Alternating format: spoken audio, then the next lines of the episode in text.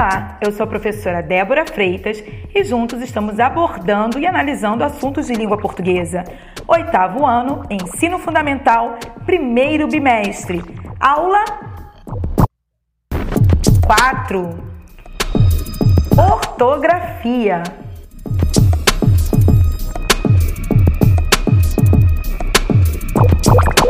Você estuda ortografia desde sempre, desde que você começou a ler e escrever. Mas muitas vezes ainda surgem dúvidas. Que tal sanar algumas agora, neste podcast? Simbora!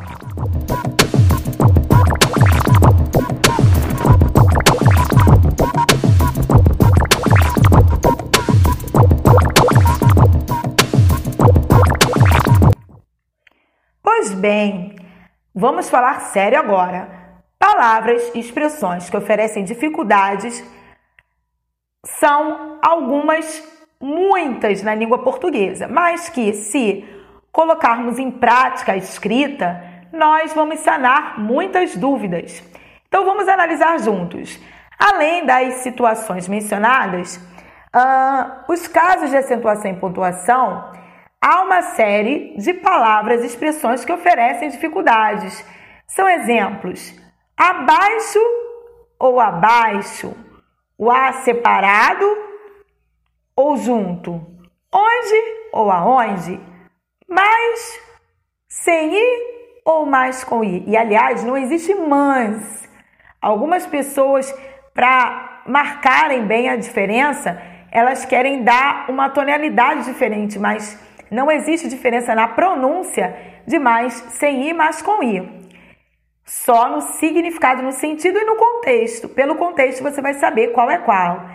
E existem tantas outras. Vamos tentar sanar, mas vamos conseguir cada uma delas. Abaixo junto e abaixo separado. Exemplo: leia mais sobre esse assunto abaixo. Então, abaixo junto significa em posição inferior. Agora, olhou-me de cima a baixo, a separado, com um olhar de desaprovação. Ou seja, aqui existe a relação com a expressão de cima ou de alto. Agora, qual é a diferença entre onde e aonde? Toda vez que eu utilizar o onde, significa que eu vou falar de algo fixo. Por exemplo, onde você mora? Então, você está falando de algum lugar onde a pessoa habita, ela não está se movimentando de um lugar ao outro, como se fosse um nômade. Não, a gente está falando de um lugar fixo. Então é onde, certo? Agora, toda vez que você indicar uh, movimento, por exemplo, aonde você vai? Então agora você pode utilizar o aonde. As duas formas existem, ok? Mas essa é a grande diferença. Aonde é quando você está se movimentando, se deslocando de um lugar para o outro. Então, exemplo: aonde deixaremos os livros, ok? Outro exemplo para ortografia: mais sem i e mais com i. Toda vez que você quiser substituir uh, e puder substituir o mais sem ir por porém, todavia, contudo, você quiser dar uma oposição ao que você disse antes, você usa esse mais sem ir. Eu falo, mas ele nunca me ouve. Estudei pra caramba, mas fui reprovado. Uh, me arrumei toda, mas desisti de ir à festa. Acordei cedo, mas cheguei atrasado na escola. Então, esse mais é sem ir. Agora, quando eu quero indicar uma soma, quando eu quero aproximar esse mais daquele sinal de, de conta de matemática, agora o mais é com i. Então vamos ao exemplo. Isso é o que mais gosto de fazer. Da ideia de aumento de quantidade.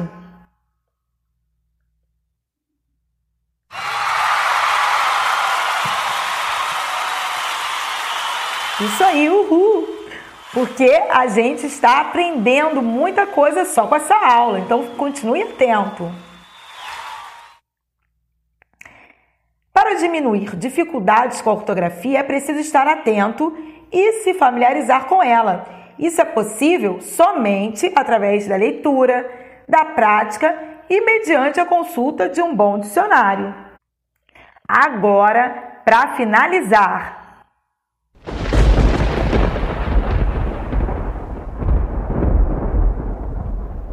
o uso dos porquês. Quem tiver ou tem dúvidas sobre os porquês, levanta a mão aí. Gente, é simples. Você nunca mais vai esquecer quando você se lembrar que todo porquê separado, independente se tem acento ou não, ele serve para perguntas. E o porquê junto e sem acento é para as respostas. As respostas da prova, as respostas nos questionários de ciências, de geografia, história, ok?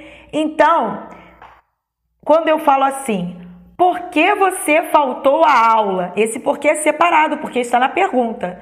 E quando você me responde, por que eu não estava afim? Ah, professora, porque eu fiquei doente. Professora, eu não vim porque eu estava resolvendo algumas coisas com o meu responsável. Essas respostas são com porquê junto e sem acento. Então, você memorizando, fotografando bem essas duas situações, você nunca mais esquece do uso dos porquês correto, ok? De acordo com a norma culta da língua. Então vamos lá. Porquê separado e com acento é para o início das perguntas. Uh, tanto perguntas diretas, que usam o, o sinal de interrogação, quanto para as perguntas indiretas, em que há dúvida no ar. Sendo que elas estão no início, porque é usado no início, certo? E ele também pode ser substituído, ele tem o significado de por qual razão, por qual motivo. Exemplo: por que você não vai ao cinema? Ok? Por qual razão você não vai ao cinema?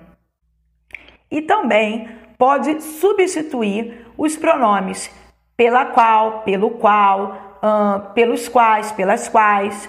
Olha o exemplo: os lugares por que passamos eram encantadores, então tem o valor de os lugares pelos quais passamos, ok? E agora o porquê separado, finalmente, porquê separado e com acento. Ele é utilizado também em perguntas, como eu já falei anteriormente. Só que desta vez ele é colocado como praticamente a última palavra da frase. Então, ao invés de, de perguntar por que você faltou, eu posso jogar esse porquê para o final da frase. É só por isso que ele recebe acento. Você faltou ontem, por quê? Vocês não comeram tudo, por quê? Então, justamente por ele estar no final da frase, ele recebe o acento circunflexo. Porque junto e sem acento nós já vimos que é para a resposta, para dar explicação de alguma coisa. Não fui ao cinema porque tenho que estudar para a prova. E por último, porque junto e com acento circunflexo. Este ele é um substantivo, ele tem valor substantivo e substitui os nomes motivo e razão. E ele sempre vem acompanhado do artigo o. Esta é a pista do momento. Então, não sei o porquê da sua chateação. Veja, ele sempre perceba, ele sempre está acompanhado do artigo o na frente. O porquê, o motivo de não estar conversando é porque quero estar concentrada. Então finalizamos a aula de hoje. Até a próxima!